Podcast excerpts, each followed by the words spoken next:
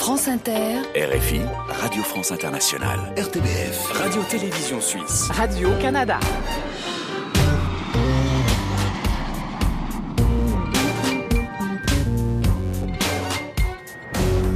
Bonjour à tous, soyez les bienvenus dans cette cinquième saison de la librairie francophone estivale. Nous allons vous faire voyager à travers les cultures du monde. Confidences, séquences inattendues, grand entretien, rencontres, livres de poche, reportages et libraires du monde. Voici la formule 2021 pour vous ouvrir des portes vers l'ailleurs. Aujourd'hui dans le club francophone, une étape en Haïti avec un hommage à Michel Monin qui a fondé avec sa famille d'origine suisse la Galerie Monin à Pétionville. Reportage et témoignages du poète James Noël et de sa fille Pascal Monin qui réagiront aussi à l'assassinat du président haïtien. Nous irons en Côte d'Ivoire avec un libraire, dans un aéroport avec Tar Benjeloun de l'Académie Goncourt, dans les rues du centre-ville d'Ajaccio, le quartier de l'enfance de Napoléon Bonaparte, et vous entendrez aussi Arthur H et le prix Goncourt Hervé Letellier. La librairie francophone estivale. Emmanuel Kérad. Et on commence cette émission avec La Confidence. Cet été, neuf personnalités nous racontent une anecdote personnelle jamais racontée dans les médias. Aujourd'hui, c'est l'artiste, rappeur et auteur Akhenaton qui vous fait sa confidence.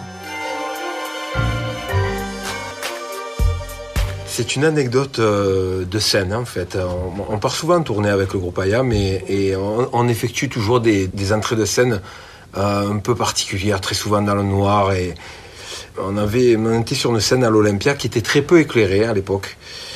On rentrait avec des avec des tenues qui re, on avait demandé des tenues de Jedi. Ah oui. Et en fait, on a reçu les tenues. elles, avaient, elles, avaient, des cagoules droites, on aurait dit Ku Klux Klan. Donc tous les premiers tous les premiers concerts, on se marrait trop. On oui. s'est dit on va se débarrasser de ces tenues-là et on va rentrer dans le noir complet, ça sera encore mieux. Et un jour, on avait une, cette scène-là qui était légèrement avancée, avec tous les échafaudages euh, qui étaient derrière la scène. Et Kéops montait et devait envoyer la musique. Mais il est monté dans le noir complet. Ouais. Moi, je me souviens être dans le noir et d'un coup, j'entends du métal et tout. Et je vois Kéops sortir de dessous la scène. Je dis, qu'est-ce qui est arrivé? Il était tombé, le pauvre, il était tombé de 3 mètres dans tous les échafaudages. On est monté sur scène avec des fous rires. J'arrivais plus à rapper. J'avais, ça nous est arrivé plusieurs fois avec Ayam d'avoir des fous rires sur scène et tout. Mais là, vraiment, j'arrivais plus à faire le premier morceau. Les gens devaient se demander pourquoi on rigolait. mais ça a été, ça a été, après, je pourrais rencontrer des dizaines parce qu'on a tellement fait de scènes et, ouais. et tellement de conneries. Mais celle-là, elle, elle, elle était pas mal. Après cette confidence inédite d'Akhenaton, voici une nouvelle séquence inattendue que vous retrouverez tout au long de cet été dans la librairie francophone estivale. Le principe emmener un auteur ou un artiste dans un lieu a priori improbable. Aujourd'hui, c'est Tar Benjeloun qui vous emmène dans un lieu propice au voyage. Bonjour Tar Benjeloun. Bonjour Emmanuel. Où sommes-nous là? Vous nous emmenez dans un endroit qui évidemment euh, évoque le voyage. Nous sommes dans un aéroport, l'aéroport euh, d'hier, euh, qui fait Toulon-Paris. Et c'est un aéroport euh, vide, il n'y a pas beaucoup de monde. C'est un petit aéroport, l'aéroport Toulon-Hier. Des vols partent de la Côte d'Azur pour euh, Paris et, et d'autres villes, hein. Brest aussi. On a, tiens, on a un départ pour Brest. Vous voulez pas aller à Brest? C'est Paris-Orly, Brest ou Nantes? J'aime beaucoup, j'aime beaucoup la Bretagne, mais pour le moment j'ai envie de rentrer chez moi. Bon alors l'aéroport, c'est quelque chose qui évoque des souvenirs pour vous, Tahar Benjeloun. Ah. Et cette notion de voyage, ça se prépare le voyage. Bon, écoutez, là, déjà, euh, vous avez de la chance parce que euh, je, on aurait dû venir il y a deux heures ici. Parce que mon principe, c'est de venir trois heures à l'avance. Mais pour un, un départ euh, à l'intérieur de la France, à Paris, Toulon, ça correspond à un traumatisme que j'ai eu il y a très longtemps. J'étais vraiment un gamin. J'avais 15-16 ans. C'était la première fois que je prenais l'avion. Et donc je partais de Casablanca par un vol de nuit sur une caravelle. Ça n'existe pas tout ça. Et puis euh, j'étais invité par la fédération des ciné-clubs de France. Tout ça n'existe plus.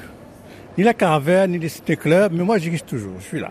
Et je prends l'avion de nuit en plus, et j'étais très heureux d'arriver, et j'arrive à Paris, et je vais à la gare Saint-Lazare, et je prends le train pour aller à Marly-le-Roi, où se passait ce, ce stage magnifique et où je vais rencontrer des très grands cinéastes, À l'époque, c'était ma passion, c'était le cinéma. Bon, bref, je passe 12 jours et je me suis fait des copains. Et puis, euh, je devais repartir un vendredi, je me souviens très bien.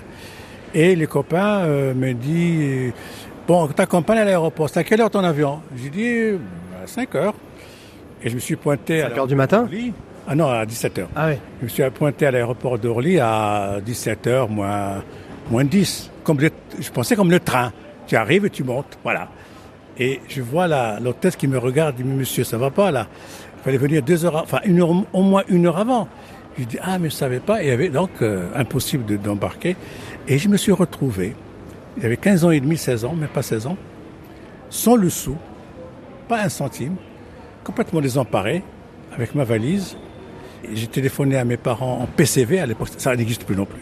Tout ça, c'est la préhistoire, pour leur euh, annoncer que j'ai raté l'avion. Et voilà que j'ai passé euh, 24 heures à Orly, qui sont inoubliables jusqu'à aujourd'hui. C'est-à-dire, j'ai passé la nuit euh, sur des banquettes en sky. Je hais le sky, je déteste le sky depuis ce jour-là. Et heureusement qu'il y avait une, une hôtesse qui a pris pitié de moi, qui m'a donné un sandwich pour ne pas crever de faim. Et je suis donc euh, finalement parti le lendemain dans notre avion, etc. Mais, mais- mais enfin, ça a constitué chez moi un traumatisme persistant. Quand je dois prendre un avion, je suis trois heures à l'avance, je suis le premier à être là. Cela dit, une fois que je suis dans l'avion, je suis très bien. J'ai pas peur dans l'avion. Ah, vous n'avez pas peur de l'avion du Ah tout non, non, non, non, je trouve que l'avion c'est un outil merveilleux. Je fais confiance euh, au pilote, mais je surveille. Parce que si jamais le pilote il sort, il va euh, faire la cour ou il va euh, flirter avec l'hôtesse, je dis non, il faut que tu retournes de t'occuper de ton avion. Et, et je fais confiance, c'est-à-dire que je suis pris en charge. Qu'est-ce qui peut arriver? Que ça crache? Mais alors, je peux rien faire. D'ailleurs, on n'a jamais vu que le fait d'avoir attaché sa ceinture, ça empêche quelqu'un de crever quand il y a un crash. Jamais. C'est pour éviter quand il y a des turbulences, Oui, turbulences. de, de Oui. sortir du siège et de se retrouver collé au plafond, que- ça existe ça. Non, la, la- la- la peur existe, mais la turbulence... Non, c'est pas la peur, c'est vrai ça. La, ceinture, ça sert à ça, à Oui, pas être détaché du siège. Mais, les turbulences ne m'ont jamais fait peur parce qu'un jour, un pilote, un ami, m'a bien expliqué. Il m'a dit, turbulence, c'est rien. Même la faute qui frappe, c'est rien. Dans l'avion, je suis très confiant. Bon, on, on va se lever là parce qu'on est sur un siège de l'aéroport que vous connaissez tous, hein, c'est sorte de, de siège banquette parce qu'il y a un avion qui arrive de Belgique sur le tarmac euh, ici de Toulon hier. Voilà l'avion de Charleroi, voilà qui arrive de Charleroi, qui vient tout juste Ah, bah, tu- d'atterrir. Vous connaissez bien les horaires de tous les avions qui Parce viennent. que j'ai un écran en face de moi.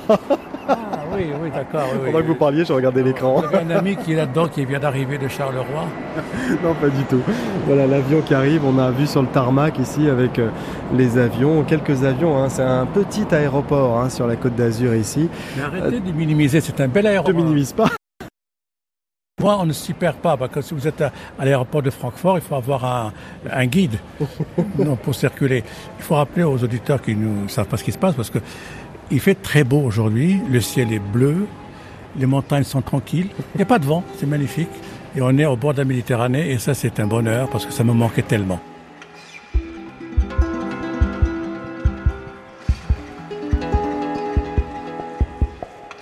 Alors comment se passe le préparatif, les préparatifs d'un voyage, Tahar Benjeloun Parce que il y a tout un cérémonial, je suppose, pour vous, puisque vous devez arriver très tôt à l'aéroport. Du coup, il y a un peu de stress dans non, tout non, ça? a pas de stress. J'ai une technique impeccable. D'abord, je ne donne jamais mes valises euh, en soute, jamais. Parce que Ah, jamais Souvent. Alors j'ai toujours la valise qu'il faut, la petite valise qu'il faut, où il y a le strict minimum, mais je, je me débrouille. Bon, un. Deuxièmement, je fais ma valise en trois minutes. C'est ce qu'il faut. Tac, tac, tac, tac, tac. Je compte les jours. Par exemple, cinq jours, cinq chemises, cinq euh, slips. Voilà, tac, tac, tac, tac, ça passe. Ça m'est arrivé aussi une fois, je partais à Montréal et, et j'ai- mis une semaine pour retrouver ma valise qui est arrivée déchirée. Non, non, je ne fais, pas confiance. qu'un seul bagage à main est autorisé en cabine. Vous voyez, un seul bagage à main, elle dit la dame. Oui, mais là, là il est perdu, là. Vous vous rendez compte, si par exemple, vous ratez votre avion, bon, je vais par exemple pour faire une conférence à, je sais pas moi, à Milan ou à, ou à Copenhague, n'importe où, parce qu'il y a d'autres choses qui vont s'annuler. Il y a une, une série de choses. La cascade, ouais, c'est ça. Cascade. Regardez, il y a un avion qui atterrit derrière vous. Ah, il arrive là Tout bleu, regardez. Ah, un autre qui, qui atterrit là. Il vient d'où celui-là De Francfort peut-être. bah, je- Vous devez savoir parce que vous avez tout. Bon, on va laisser cet avion bleu d'ailleurs s'installer euh, face à la passerelle devant nous ici à, à Toulon hier. Merci Tahar Benjeloun pour Merci, ce merci. voyage dans la librairie francophone estivale. Merci beaucoup. Et le dernier roman de Tahar Benjeloun, Le miel et l'amertume, est paru chez Gallimard. À suivre dans la librairie francophone estivale, un entretien inédit dans les rues d'Ajaccio sur les traces de Napoléon. Ce sera après la chanteuse Emma Peters. C'est pas moi qui fixe les règles, mais c'est moi qui tire les cartes. Et si demain tu m'agaces, de ma vie je t'écarte. Y a pas de place pour les jaloux, les rageux, les envieux. Aimons-nous maintenant, demain j'ai peur qu'on soit trop vieux. Les plus belles histoires sont celles qu'on se fait dans la tête. Dedans je te guette, dehors tu m'arrêtes. Mes plus belles amourettes sont celles que je m'invente. Entrée VIP pour ma tête si ça te tente. Faut pas croire ce qu'ils racontent. Ils ne me connaissent pas. Gros virement sur mon compte. Non, ça, ça leur plaît pas, mais cherche pas à leur plaire. Ils ne savent pas quoi faire. De nous, on est bien trop fous. Ils voudraient nous faire taire. C'est tout, cherche pas à leur plaire. Ils ne savent pas quoi faire. De nous, on est bien trop fous. Ils voudraient nous faire taire, quitte pour un seul mot. Je t'épouse pour un texto. Je pleure pour un ciel beau. Je tiens plus debout, mon salaud en cavale dans Paris toute la noche. J'ai bu beaucoup trop de lit, je sais pas comment je vais rentrer, mais. Si de tes bras tu me sauves de mon cauchemar, je te jure que c'est la dernière fois que je rentre aussi tard. Oh, c'est la terre des terres, je l'ai promis à ma mère. Oh, c'est la terre des terres. C'était Emma Peters avec Fou sur France Inter, la RTBF, la RTS, ici Radio-Canada et sur RFI. La librairie francophone estivale. Emmanuel Kérad. En cette année 2021, Napoléon Bonaparte est à l'honneur avec de nombreux livres parus sur le sujet, essais et BD dont vous pouvez retrouver une sélection sur le site internet de l'émission. On part tout de suite en Corse, à Ajaccio, la ville natale de Napoléon, sur les traces de sa jeunesse.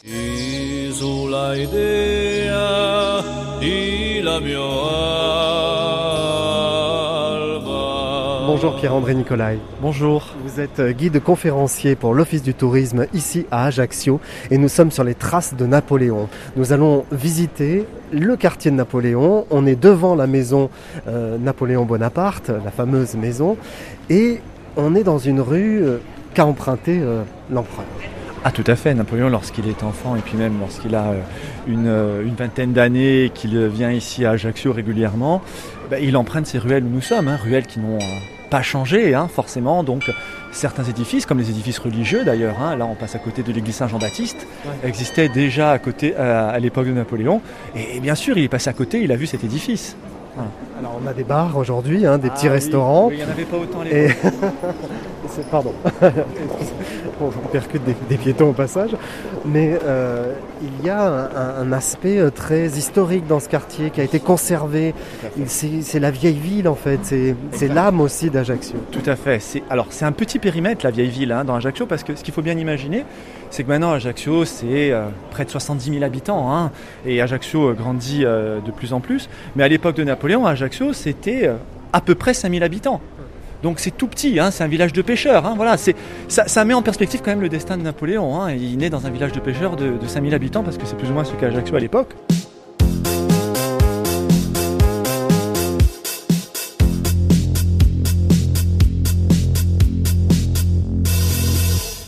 Alors là, on est face à la cathédrale d'Ajaccio, célèbre cathédrale d'Ajaccio qui est magnifique puisqu'elle donne face à la mer. Et euh, beaucoup ont été baptisés ici. Il y a des cérémonies religieuses importantes pour les Ajacciens et notamment pour Napoléon. La famille Bonaparte était très pieuse d'ailleurs. Oui, la famille Bonaparte était très pieuse, hein, surtout euh, euh, la mère et même, et même, on va dire, les grands-parents de Napoléon qui, dès qu'il y avait une messe, on en parle, hein, allaient régulièrement pour y assister. Mais bon, c'était l'époque aussi, hein, je pense, qui voulait ça. Et d'ailleurs, Napoléon a été baptisé dans cette cathédrale à l'âge presque de deux ans. Alors il y a une école qui existe encore Tout à fait. et c'est l'école de Napoléon. Ah oui, alors, oui, c'est vrai allons-y que... parce qu'elle n'est pas très loin d'ici. Ah non, elle n'est pas très loin d'ici. C'est vrai que On passe par évoque- Par la mer ou pas Tout droit. Non, tout droit. Tout droit.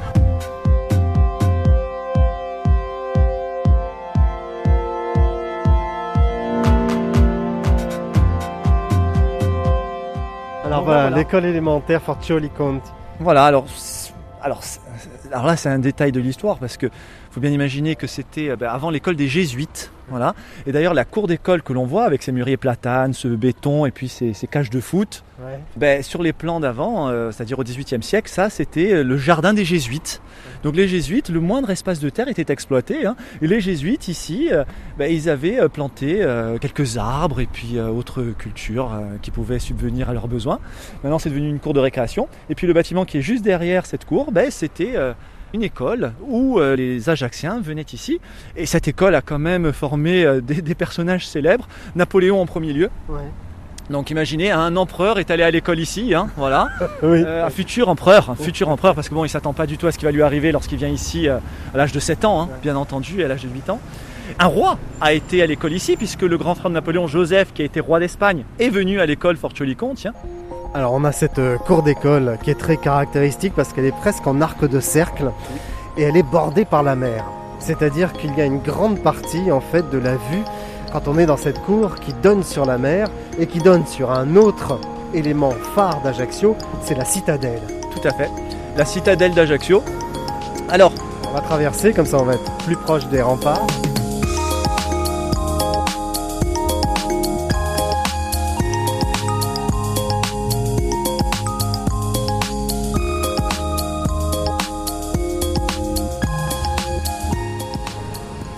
Alors, cette citadelle d'Ajaccio, qui a été faite principalement au XVIe siècle, hein, en sachant qu'à l'origine, c'est pas une citadelle que les Génois construisent ici, c'est un château, un castello, voilà. Et puis l'artillerie faisant euh, beaucoup de progrès, ben, les Génois vont vouloir fortifier euh, Ajaccio, et d'un château, eh ben, ils vont faire cette citadelle, qui fait quand même 2 hectares et demi. Hein. Si vous allez à Calvi, à Bastia ou à Bonifacio, les citadelles sont des lieux habités, où il y a une population tout au long de l'année. La citadelle d'Ajaccio n'est pas habitée. Voilà. Et ça a appartenu à l'armée. Et ça a été longtemps euh, fermé au public. Et là, dans très peu de temps, vu que la ville d'Ajaccio est devenue acquéreur du site, eh bien, cette citadelle sera ouverte. Alors en... Génial. Ah oui, pas en totalité, parce que forcément, il y a des travaux à faire, tout ça mais en partie elle pourrait être visitable et c'est quand même un lieu d'histoire assez important pour Ajaccio et même pour la Corse. Ah bah. Alors là on est à l'angle de la corniche, il faut savoir qu'il y a une corniche qui borde la ville, le centre-ville d'Ajaccio, on arrive à l'angle et quand on tourne à gauche on va vers la citadelle, on va vers le quartier Saint-Charles où il y a la maison Bonaparte et vous entendez la mer en dessous. Voilà, et puis des baigneurs, c'est le paradis, il le disait, hein, c'est le paradis terrestre, hein, Napoléon le disait. Oui, je pense que certains auditeurs qui vont vous écouter, surtout s'ils sont loin et dans un pays froid. là, là, encore, ça devrait aller. oui, Bah, on va leur donner envie de venir. Ça doit, voilà, on va leur donner envie de venir. voilà. bon, voilà, avec le sable fin euh, ah qui est juste y a en bas. Hein. Oui. Et puis il y a un jeune qui nous montre ses fesses. Tiens, ah, mais il devait avoir du sable dans le maillot. Après, il avait l'âge pour pouvoir le faire. S'il avait été un petit peu plus vieux. Hein, il a cru qu'il y avait une caméra, mais il n'y a pas de caméra pour lui, dommage.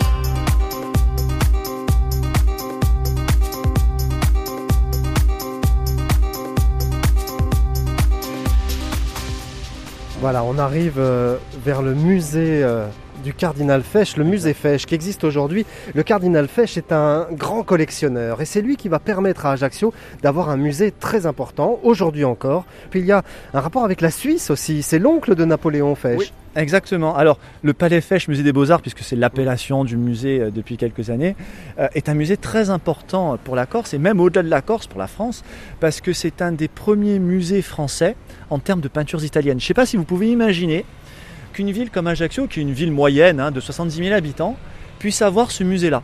Voilà.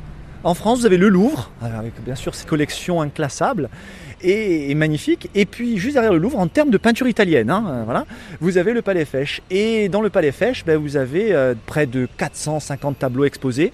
Et au milieu de ces 400 tableaux, ben, vous avez un chef-d'œuvre de Botticelli, œuvre de jeunesse. Il n'y a pas beaucoup de Botticelli en France, hein, Ajaccio en a un. Vous avez un Titien, pas mal, hein Bon, là, pour le coup, il a été prêté par le Louvre, mais bon. Euh, il y a Ajaccio, c'est ce qui compte. Euh, un Véronèse également. magnifique, euh, Magnifique. il y a un Nicolas Poussin, bon, qui pour le coup n'était pas italien, mais qui a passé une bonne partie de sa vie en Italie. Euh, et puis un Béligne, et puis d'autres tableaux primitifs. Ils avaient des œuvres, elles ont euh, 1400, elles ont à peu près euh, 700 ans, quoi. Donc vous imaginez un petit peu ce musée Fesch. Et effectivement, on parlait tout à l'heure des patronymes euh, d'originaires d'un petit peu partout en Italie. Fesch, c'est pas très italien, et pour cause, c'est originaire de Suisse, voilà, du canton de Berne. Et pourquoi l'ongle Napoléon se retrouve-t-il avec un, un- un patronyme d'origine helvétique? Ben, Parce que, en fait, la mère de Laetitia, la mère de Laetitia, avait donc d'un premier mariage eu Laetitia, mais elle va se remarier avec un, un homme, Fesch, qui est originaire de Suisse donc, et ce François Fesch, avec la mère de Laetitia, va avoir un garçon, Joseph Fesch. Donc Joseph Fesch est le demi-frère de la mère. Et lorsque Laetitia accouche de Napoléon, Joseph Fesch devient tout naturellement son oncle. Voilà, et il y a un parcours comme ça où on apprend plein de choses sur Napoléon. Ici à Ajaccio, un parcours fléché hein, quasiment, avec plein d'endroits à, voir. Il y avait une flèche pas très loin. Et oui, c'est vrai qu'on marche dessus d'ailleurs, c'est étonnant parce que ce sont des, des flèches en, en métal hein, doré. Et il faut savoir aussi qu'avant d'avoir célébré le bicentenaire de sa mort, on a célébré le bicentenaire de sa naissance. C'était en 1969 et ici même, du côté de la rue Fesch, Tino Rossi interprète la chanson patriotique L'Ajaxienne, qui est l'hymne à la gloire de l'enfant du pays.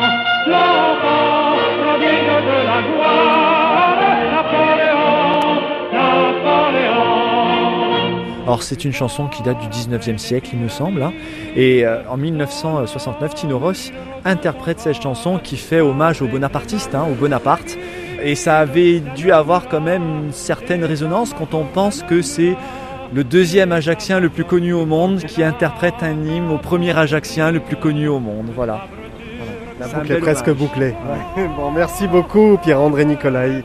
De rien. Vous êtes euh, conférencier, guide aussi pour la ville d'Ajaccio et spécialiste de Napoléon, même si on ne vous présente pas comme ça, vous en êtes un, je peux vous le dire. Bravo. Merci, merci. Bon, après, quand vous êtes guide à Ajaccio, bon, Oui, on est obligé, il y a des faut quand obligations. même connaître un minimum l'histoire de Napoléon. Les obligations, comme vous dites. Merci Pierre-André. De rien, bonne journée.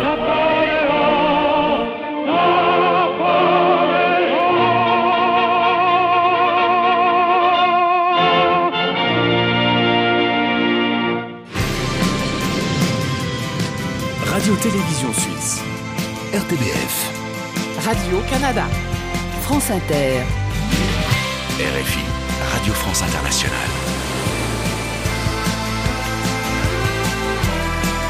La librairie francophone estivale.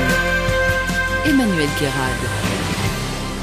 C'est le club francophone à présent. Avec une escale en Haïti, Michel Monin a fait la promotion de nombreux artistes haïtiens toute sa vie. Il est décédé en novembre dernier et le monde de l'art a salué son travail avec sa famille d'origine suisse qui un jour a quitté son pays natal pour se lancer dans une aventure qui a marqué la culture de l'île. Cette histoire est incroyable. Nous étions allés sur place il y a trois ans pour vous faire découvrir euh, cette galerie atypique. On écoute un extrait de ce reportage et on se retrouve juste après avec la fille de Michel Monin, Pascal Monin, et l'écrivain poète haïtien James Noël. Voilà, on est arrivé à la galerie Monin sur les hauteurs de Port-au-Prince. Bonjour Michel Monin. Ouais, bien le bonjour. Merci beaucoup d'accueillir la librairie francophone ici, dans ce domaine, car c'est un domaine magnifique. Il y a une maison qui contient toutes sortes d'œuvres d'artistes haïtiens. On va revenir sur tout ce que vous avez fait, tout le travail depuis toujours pour les artistes haïtiens. Et puis il y a comme ça une atmosphère, un environnement euh, flamboyant ici. On se sent particulièrement bien, particulièrement heureux. Vous avez réussi à, à générer une ambiance. Enfin, merci pour tous ces compliments. Je ne pense pas que je sois les seuls à la mériter. Ce domaine est très ancien. C'était mes parents qui étaient ici, donc ça fait très longtemps qu'on est là. On est des fanatiques euh, de l'environnement. Donc on a reboisé parce que où j'ai planté des centaines de bambous. Il ne nous manque qu'un petit panda. Ça, ça peut s'arranger, vous savez. bon, effectivement, il y a toutes sortes de verdure ici. On a des palmiers, des bananiers, des bambous. On est euh, dans une atmosphère euh, très naturelle. Euh, vous êtes né à Bienne, en Suisse, Michel. Votre famille s'installe en- Haïti alors que vous avez 7 ans. Ils ont un magasin à l'époque qui s'appelle les Galeries Suisses. Et vous vendez euh, des dentelles, des montres, des parfums. Le magasin ne rapporte pas beaucoup d'argent. Alors, comme c'est euh, le début de la période de l'art haïtien, De- de- du centre d'art. dans les années 70, C'est ça, mais il change. Mes parents sont collectionneurs et ils deviennent très amis avec David Peters, qui a été le fondateur du Centre d'art. Et donc là, c'est là qu'ils commencent à, à avoir leur collection. C'est-à-dire, il avait une qualité de vendeur. Je pense qu'il aurait pu vendre de la glace aux Esquimaux. Donc, euh, c'est comme ça que ça a évolué, ça a évolué jusqu'au jour où on s'est dit, euh, ben, il faut faire une galerie. Donc, les galeries suisses deviennent la galerie Monin, et vous découvrez très vite, avec votre famille, les peintres haïtiens. Il se passe quelque chose de très particulier ici parce que il y a plein d'artistes qui peignent dans leur coin, qui ne sont pas organisés du tout. Et il y a un style qui émerge, qui naît. Oui, c'est-à-dire qu'à cette époque, il y a de moins en moins le peintre naïf, ce qu'on appelait le peintre naïf ou l'art brut, si vous voulez. Et donc euh, là, euh, moi, je commence avec des, très jeunes, des, des, ils avaient 15-16 ans, et je leur dis maintenant, il faudra 70% de transpiration et 30% d'inspiration. On va visiter cet endroit, cette demeure où habitaient euh, vos parents, vous habitez aussi aujourd'hui. Une demeure qui est complètement transformée en galerie d'art. On est dans une maison, imaginez une maison, une vaste maison avec plein de pièces, que ce soit les toilettes, la salle de bain, la cuisine ou le salon, il y a des œuvres d'art partout. Et c'est magique parce qu'il y a vraiment un éclectisme incroyable. On y va Michel? Oui, allez-y. Allons Donc on rentre dans cette salle et il y a déjà euh, plein d'œuvres, des souvenirs aussi. J'ai vu une lettre euh, d'Hillary Clinton qui vous remerciait. Il y a André Malraux aussi qui est venu dans cet endroit. La médaille de la ville de Nice. vous avez parcouru le monde. Ah oui, c'est-à-dire qu'on a fait des expositions, je dirais, partout. Donc il y a des patios, on a dans cette déambulation dans la maison, évidemment, des commodités, les sanitaires. Il y a des, toiles partout. Vous vivez au milieu de l'art.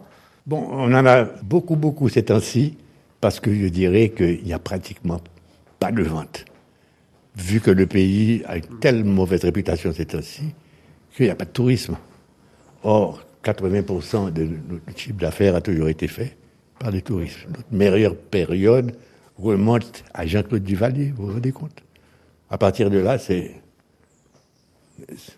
Vous, vous dites ça La meilleure période, c'est à l'époque de Duvalier Duvalier, ouais. c'est là qu'il y avait le Club Med, donc il y avait beau, un afflux de tourisme, etc. Malgré le... tout ce qu'il a fait, vous arrivez à dire ça aujourd'hui? Il a fait quoi? Duvalier.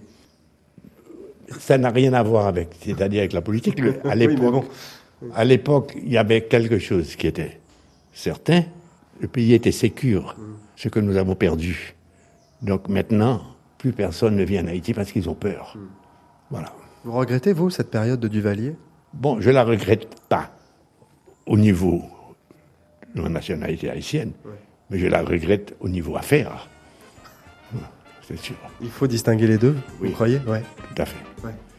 Tout à fait, parce que je vous dis, c'était là qu'on a fait nos meilleurs chiffres d'affaires. Bonjour Pascal Monin. Bonjour. Merci d'être avec nous. Votre père que l'on vient d'entendre dans ce reportage est donc parti en, novembre à l'âge de 80 ans. On avait visité avec lui donc cette galerie maison, la maison de votre enfance. C'était comment la vie à Pétionville pour vous dans cette demeure incroyable? En fait, l'histoire de la Galerie Monin, elle commence à Port-au-Prince, au boulevard Jean-Jacques Dessalines. Ensuite, elle continue à Pétionville et aujourd'hui, elle est à la Boule. Et donc, euh, tout ça pour montrer les aléas un peu de... Mmh. De, de l'histoire haïtienne. Donc, grandir dans, dans un, un environnement pareil était évidemment magnifique, mais surtout, moi, ce qui m'a marqué, c'est le mardi et le vendredi, avec mon père, nous prenions la voiture et nous allions visiter les artistes dans leur atelier. Alors Michel Monin a su se détacher de la politique compliquée d'Haïti, mais ce qu'il nous disait était évocateur. La période du Valier a selon lui favorisé le rayonnement de l'art haïtien et le tourisme. C'est peut-être difficile à comprendre ça quand on sait le mal qu'a fait Duvalier au peuple haïtien, non? Absolument. Et et pour revenir sur euh, ce qu'il a dit, c'est-à-dire que à l'époque, euh, parce que justement là, j'ai un texte qu'il écrivait à, à, sur le Tché, ils étaient, euh, comme tout le monde en Haïti, en train de dénoncer les agissements de Duvalier. Mmh. Mais c'est avec euh, le recul, quand il vous parle, avec euh, la dégradation continuelle qui a commencé sous Duvalier et qui a continué après lui, euh, c'est de ce regard-là Hmm. qu'il vous parle euh, des affaires et, et parce qu'à l'époque, en 86, quand Duvalier est tombé, il était comme euh, beaucoup d'Haïtiens dans les rues à fêter le départ de Duvalier. D'accord. Alors James Noël est aussi avec nous, écrivain, un poète fondateur avec vous de la revue Intranquillité qui croise les cultures, l'art et la littérature. Bonjour James. Bonjour Emmanuel. Euh, c'est compliqué de dire ça, mais souvent l'art est transcendé comme ça par les épreuves et par les traumatismes. Les artistes qui vivent ça arrivent un jour à sublimer le réel. Vous êtes d'accord avec ça, James? Ben, Aragon l'a bien dit, euh, la souffrance enfante le songe comme une ruche ses abeilles, c'est-à-dire euh, le malheur euh, et le chaos souvent est un bonheur pour la création. Celui qui crée, eh ben, il- pas qu'il plane, mais par sa création, par son miel, il arrive un petit peu à transcender, à, à même à, à s'exciter justement à, à force de créer, de donner euh, quelque chose de beau. Hmm. Pascal Monin, c'est vrai que votre père, il a, il a compensé en quelque sorte le manque politique, le manque d'engagement politique pour la culture en Haïti. Absolument. Et, et c'est vrai que nous avons créé un îlot de, de calme et de tranquillité où pouvaient venir se ressourcer Mhm. euh, les artistes. Le président haïtien Jovenel Moïse a été assassiné le 7 juillet dernier par un commando armé. On va dire la vérité aux auditeurs, hein, Pascal et James. euh, nous enregistrons cette séquence à ce moment-là, le 7 juillet, et nous venons d'apprendre il y a quelques heures la nouvelle. Quelle est votre réaction, James Noël? Quel est le risque pour le pays là aujourd'hui? Ben, euh, moi, je suis abasourdi et sonné et je me sens cadavre. C'est-à-dire, quand on, on est haïtien, et on se réveille un matin, on apprend cette nouvelle, et quelles que soient les divergences, euh, quelle que soit euh, l'idée qu'on se faisait de ce président, eh bien, là, c'est-à-dire, c'est, c'est, on est à la fois, c'est-à-dire, c'est le sommet qui est décapité. Donc, du coup, c'est, voilà, je me je suis totalement, euh, euh, et sonné. Et c'était déjà le chaos, mais là, et, et ça ouvre une porte et, et grandement dans, dans l'incertitude. Et même si en même temps, je rêve justement que quelque chose va émerger de tout ça, mais c'est ce qui se passe en ce moment. Ouais. Et, eh bien, voilà, nous sommes plutôt plongés, mais encore plus bas, quoi. Alors, on parlait du chaos, effectivement, il y a eu récemment des assassinats de militants que l'on attribue au régime, que l'on attribue à la présidence. Et malgré le fait, euh, voilà, qu'il y ait euh, ces dérives terribles en Haïti avec cette présidence-là, l'assassinat du président euh, décapite quand même Haïti. Comment on peut le voir, ça? Et au fait, c'est c'est un régime qui était accusé justement d'être proche des gangs, ou en, en tout cas qui les encourageait. Et, et tous les jours, euh, il y avait vraiment des, des dizaines de kidnappings Mmh, euh, au quotidien. C'est- énorme. Euh, Le bâtonnier même de, de Port-au-Prince qui, qui était assassiné. Oui, oui. Et, et puis voilà, et à chaque fois, on accusait la, la présidence.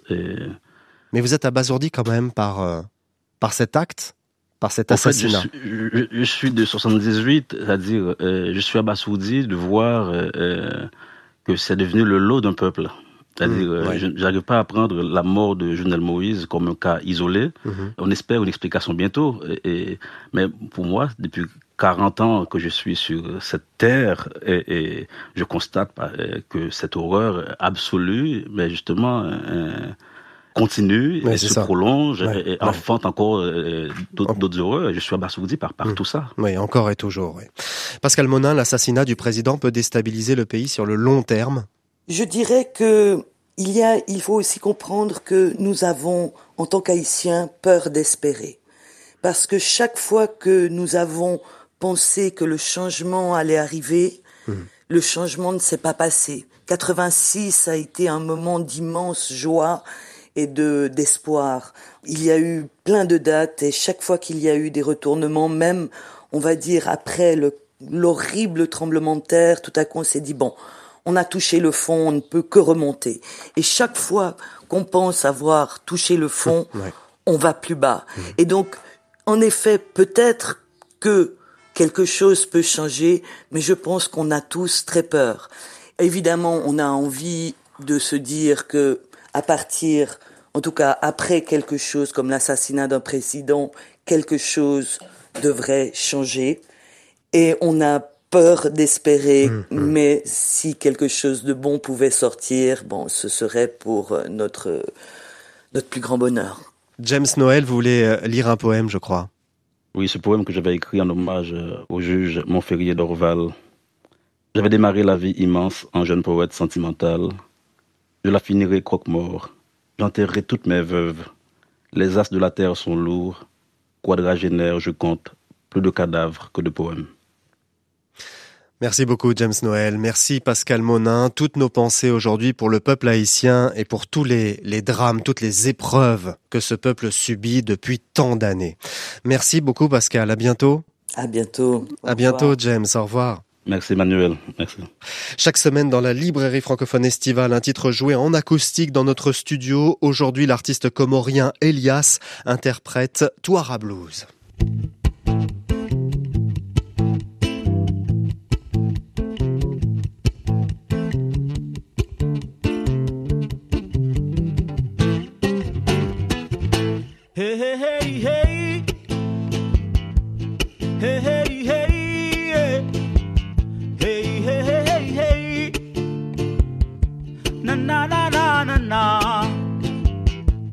Hey, hey, hey. Hey, hey, hey. Hey, hey, hey, hey. Na, na, na, na, na, na. Yanu magongo, magongo, oh. Ndo yalitendea hama majondo majondo ndo waridhumania magonko magonko dora yatendeza basi tufani tufani. Dora jiwalia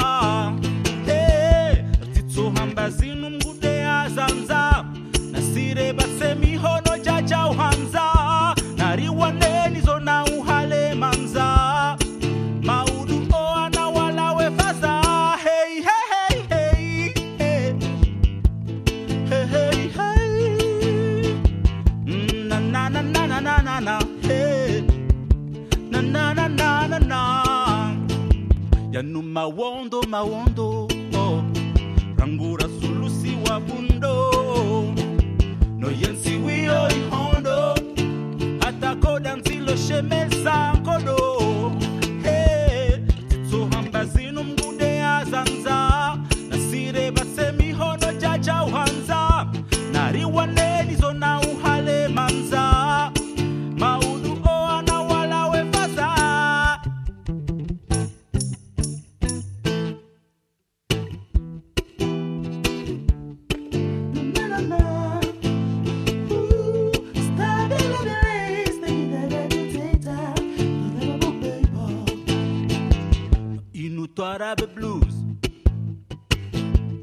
Inutwara blues. Ah, A Inutwara blues. Eh, Etwara blues. No renga o mkoko.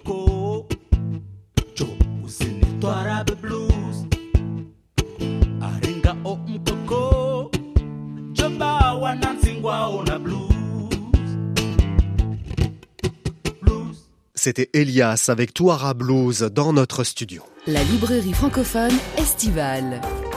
Emmanuel Kérad. Chaque semaine pour cette nouvelle saison, on vous propose deux livres de poche. Le premier est choisi par un libraire de la francophonie. On part tout de suite à Abidjan, en Côte d'Ivoire, avec Estelle de Nouanman. Bonjour Estelle. Bonjour Emmanuel. Vous êtes libraire à la librairie de France.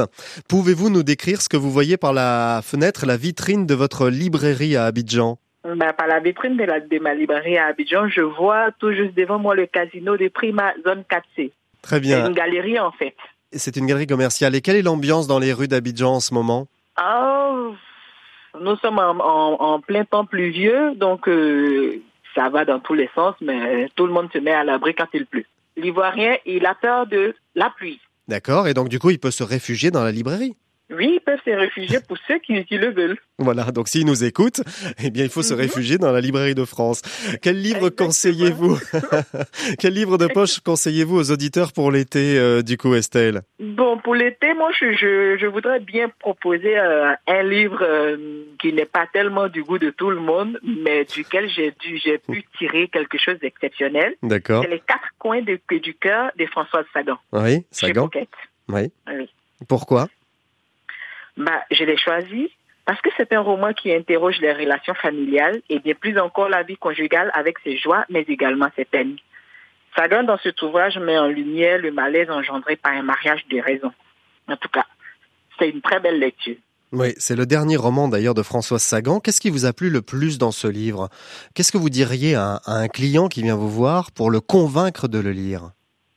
Mais pour le convaincre de le lire, euh, que je pourrais dire au client, c'est que euh, ce qui est dépeint dans cet ouvrage est plus ou moins la réalité que vivent beaucoup de familles euh, dans notre société d'aujourd'hui. Oui, avec les femmes aussi, hein, la condition des femmes. Avec les- Voilà, Bon, vous avez tout compris. merci beaucoup Estelle de Nouermann. Merci. Je vous en prie, c'est moi qui vous remercie, Emmanuel. Vous êtes libraire à Abidjan, dans la librairie de France, en Côte d'Ivoire. Vous écoutez la librairie francophone estivale sur RFI tous les week-ends de l'été. À bientôt Estelle. À bientôt. Et notre conseil aujourd'hui, de notre côté, c'est Arthur H. pour son livre Fugue, paru en poche chez Folio. Tout commence avec un dialogue imaginaire avec Jean-Sébastien Bach, Arthur, compositeur de l'art de la fugue, Bach qui vit des drames familiaux toute sa vie et qui est un grand marcheur. Il va prendre sa vie en main, quitte à devoir marcher des centaines de kilomètres pour parfaire son éducation. Oui, j'ai trouvé ça très beau que, enfin, dans le cadre d'exploration d'une fugue, que lui aussi est- soit parti un peu à l'aventure. Enfin, il savait où, est- où il allait. C'était pas une fugue, mais c'était quand même un voyage à pied Mhm. euh, assez éprouvant, une aventure, et où il allait vers l'inconnu. Donc, il y avait une résonance avec la fugue de ma mère. C'est pour ça qu'au début, je voulais appeler le livre euh, Bach, ma mère et moi. Mais c'était pas très sérieux dans Mercure de France. Vous entamez en tout cas cette confidence auprès de Bach. Et- Et cette fugue, Arthur H, elle est par définition éphémère. La vôtre aussi a été de courte durée. Vous, ça se passe à un retour de vacances avec votre papa, Jacques Higelin, qui vous emmène en Guadeloupe.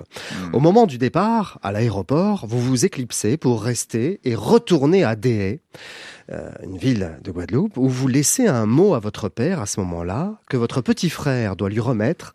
Jacques est désemparé et montre votre mot à Coluche, qui l'accompagne.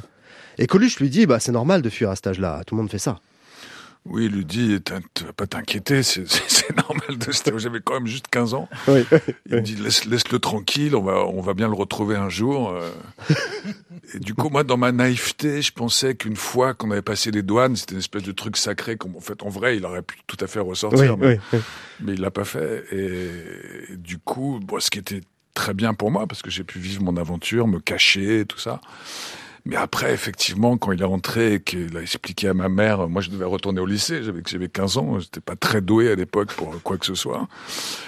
Et quand il a dit, bah, euh, elle l'a appelé, Ar- Arthur, il est où? Ah, il est pas là, il, il est resté là-bas? Euh, Ouais, ouais, ouais. Pourquoi il est où? Ah, je sais pas où il est. Tu sais pas où il est? Non, je sais pas. Voilà, pour ma mère, c'était plus difficile que pour mon père à Mm. accepter. Ouais, Mais avant, Arthur, vous donnez l'air de rien l'alerte à votre père. Lors d'une virée, après une soirée arrosée en champignons hallucinogènes, ça, dans, dans la maison de Coluche, c'est n'importe quoi, hein, cette- ce passage-là. On vous fait manger une omelette avec des champignons hallucinogènes. Oui, c'était un peu inconscient de, de Ouais. leur part, ouais, c'est sûr. Mais euh, encore une fois, c'était une vraie expérience initiatique que j'ai pas vécu grand-chose avec mon père dans ma vie, mais ça, c'était quelque chose de, de fort, en tout cas. À 15 ans, on a fait ça ensemble et. Euh, Et vous partez avec lui. Mm. Dans la, dans la forêt, hein, enfin, dans- comme ça, dans la, dans la nature. On va écouter un extrait de votre livre qui évoque ce passage, justement. Et c'est Amine Mahalouf qui a Ah. accepté de vous lire Arthur H. c'est notre petite surprise. On va envoyer la musique, Amine, et je vous fais un signe.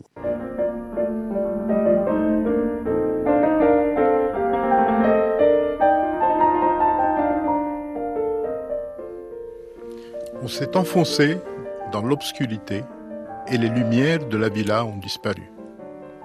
Jacques ouvrait le chemin, je marchais juste derrière lui, mettant mes pas dans les siens, quand une idée m'est apparue avec force.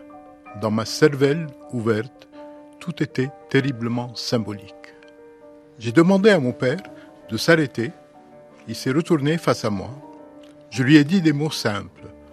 Je ne pourrai jamais trouver ma voie si je reste derrière toi, si je marche dans tes pas. Il faut que je suive ma propre route. Laisse-moi partir. Il y eut un long silence. Il me regardait sans savoir quoi dire. Tout devait être symbolique pour lui aussi. Ok, d'accord, fais gaffe à toi. Puis il m'a laissé et il est reparti, sans se retourner, vers les bruits et les lumières de la fête. Je suis resté tout seul dans l'ombre et j'ai décidé d'explorer ce nouveau territoire qui n'appartenait plus qu'à moi.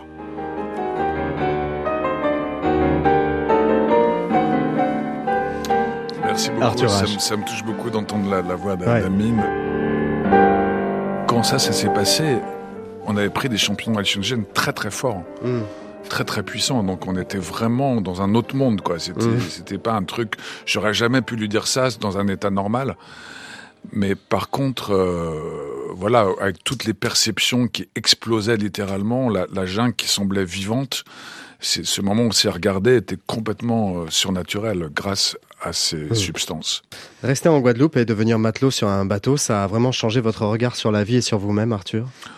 Oh bah oui, parce que euh, voilà, déjà ça, ça c'était un acte qui était quand même symboliquement puissant pour Mm. moi. Puis après deux jours après de, de s'enfuir et euh, voilà, je voulais raconter cette histoire et l'histoire de ma mère parce que c'était deux jolies histoires de un moment de décider très clairement euh, de sa propre liberté. Voilà, choisir sa liberté de manière quand même assez radicale. Ouais, Vraiment, c'est ça.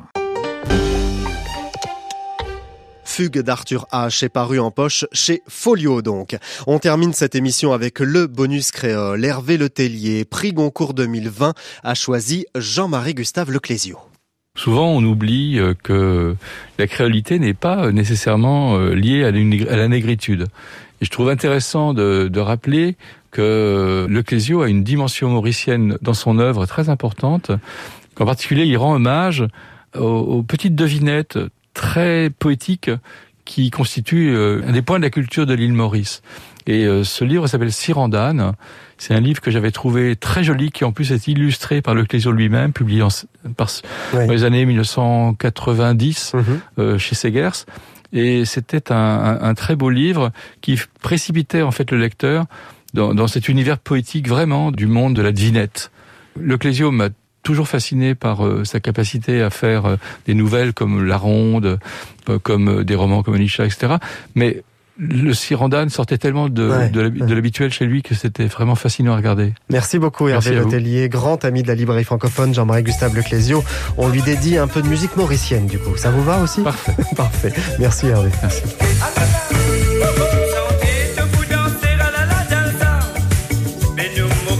N'a pas. Elle la guitare,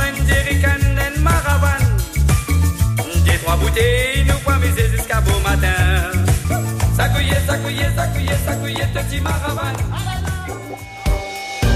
C'est la fin de cette édition. Je vous retrouve sur Facebook, Twitter et Instagram pour communiquer avec vous. À la rédaction, Jean-Philippe Verret de France Inter avec les équipes de la RTBF, de Radio-Canada, de la RTS et de RFI. Charles de Cilia avec Fabrice Desmaz à la réalisation, Valentine Chedebois à la prog musicale. La semaine prochaine, nous irons dans un cirque au milieu des lions, en Belgique avec un libraire, en Suisse avec Amélie Nothomb et nous serons avec Patrice Lecomte, Denis Lavant, Polar et le dramaturge Fabrice Melchior. Merci d'avoir écouté la librairie francophone estivale. Bon week-end et bel été à tous.